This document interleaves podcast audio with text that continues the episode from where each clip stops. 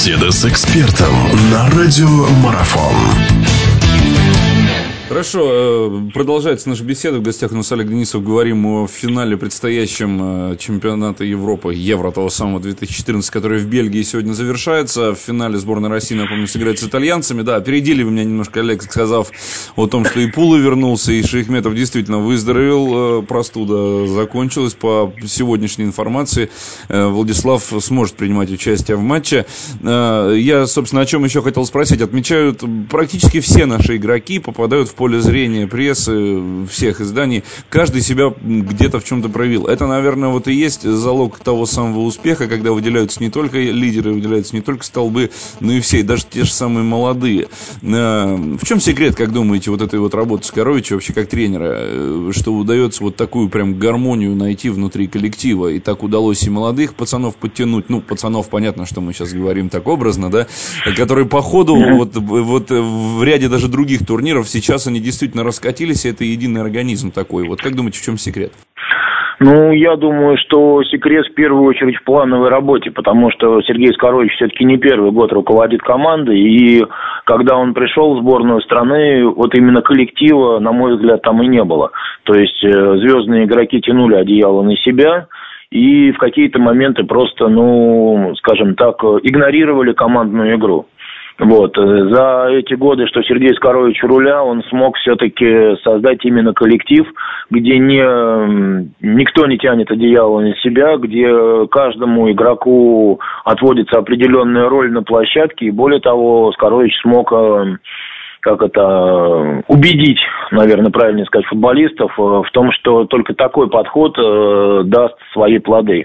И в сегодняшней сборной мы видим, что если кто, кто-то выбивается из игры по тем или иным причинам, э, либо по состоянию здоровья, либо по карточкам, либо просто вот не пошло, что называется, всегда находится кто-то, кто его, кто может подменить и выйти на лидирующие позиции.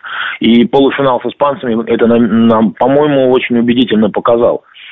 То есть испанцы очень хорошо знали э, и очень хорошо готовились э, к игре с нами. Они, э, я думаю, досконально изучили игру вратаря Густава, может быть, потому и заставили того несколько раз ошибиться. Они досконально изучили игру Лимы того же, который, я думаю, так и останется лучшим бомбардиром этого турнира, потому что догнать его уже, по-моему, очень сложно.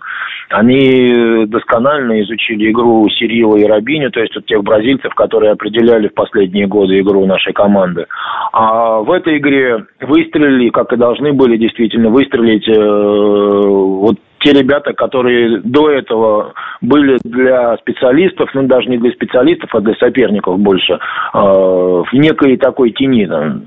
Тот же Саша Фукин, Дима Лосков, они ну, как бы, вот для соперников не являлись такими однозначными лидерами команды. Но вот на те эпизоды, на которые Корович их выпустил, они решили один эпизод в каждый свой, и в итоге они решили исход, исход, исход игры.